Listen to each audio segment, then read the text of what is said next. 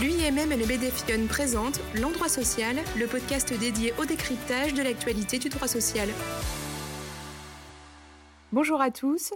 Après cette trêve estivale pour notre chaîne de podcast, je vous propose d'aborder cette rentrée par un rapide tour d'horizon des différentes mesures qui ont pu être adoptées cet été. Plus particulièrement, car on ne pourra pas toutes les énumérer, j'aimerais aborder avec vous les évolutions que nous avons eues concernant les règles sanitaires applicables en entreprise contre la Covid-19, bien sûr. En effet, sur ce point, euh, le protocole sanitaire qui a été dicté par le ministère du Travail a été modifié deux fois durant l'été. Donc ce podcast de rentrée va nous permettre de retracer les points essentiels à en retenir. Concernant tout d'abord le télétravail. Comme a pu l'annoncer la ministre devant les médias, il n'est désormais plus demandé aux entreprises de fixer un nombre minimal de jours de télétravail par semaine. Il est aujourd'hui bien précisé que, bien que le télétravail puisse participer à la démarche de prévention du risque d'infection au Covid-19, les entreprises ont le choix d'opter ou non pour cet outil. Autrement dit, chaque entreprise est libre de choisir d'instaurer de façon plus pérenne le télétravail par le biais d'un accord ou d'une charte par exemple. Vous l'aurez donc compris, le nouveau protocole redonne la main aux entreprises et aux acteurs du dialogue social bien sûr pour définir les règles du télétravail. Concernant maintenant le port du masque.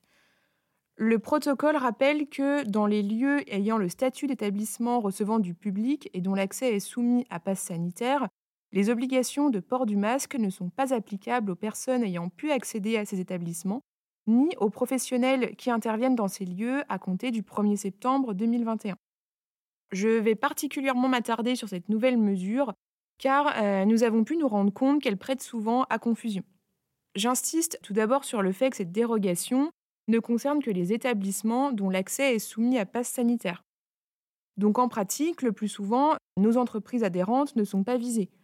Pour nous, les seules possibilités de non-port du masque en entreprise sont limitées aux bureaux individuels et aux ateliers, et sous réserve qu'une distance d'au moins 2 mètres puisse être respectée entre les personnes, que les conditions de ventilation soient conformes à la réglementation que le nombre de personnes présentes dans la zone de travail soit limité et enfin qu'une visière soit portée. Ce rappel étant fait, je tiens à préciser également que le fait d'être vacciné contre la Covid-19 ne dédouane pas du port du masque en entreprise. Aucune différence concernant le port du masque ne peut être faite sur le fondement de la vaccination, au risque de tomber dans le domaine de la discrimination. Alors abordons désormais euh, la dernière modification majeure du nouveau protocole sanitaire qui est la vaccination.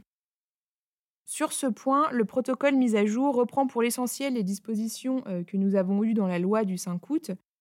Il rappelle que désormais, sous réserve de fournir un justificatif, les salariés et les stagiaires bénéficient d'une autorisation d'absence pour se rendre aux rendez-vous médicaux liés aux vaccinations contre la Covid-19. Ces absences ne doivent entraîner aucune diminution de rémunération et sont assimilés à une période de travail effectif pour la détermination de la durée des congés payés, ainsi que pour les droits légaux ou conventionnels acquis par les intéressés au titre de leur ancienneté.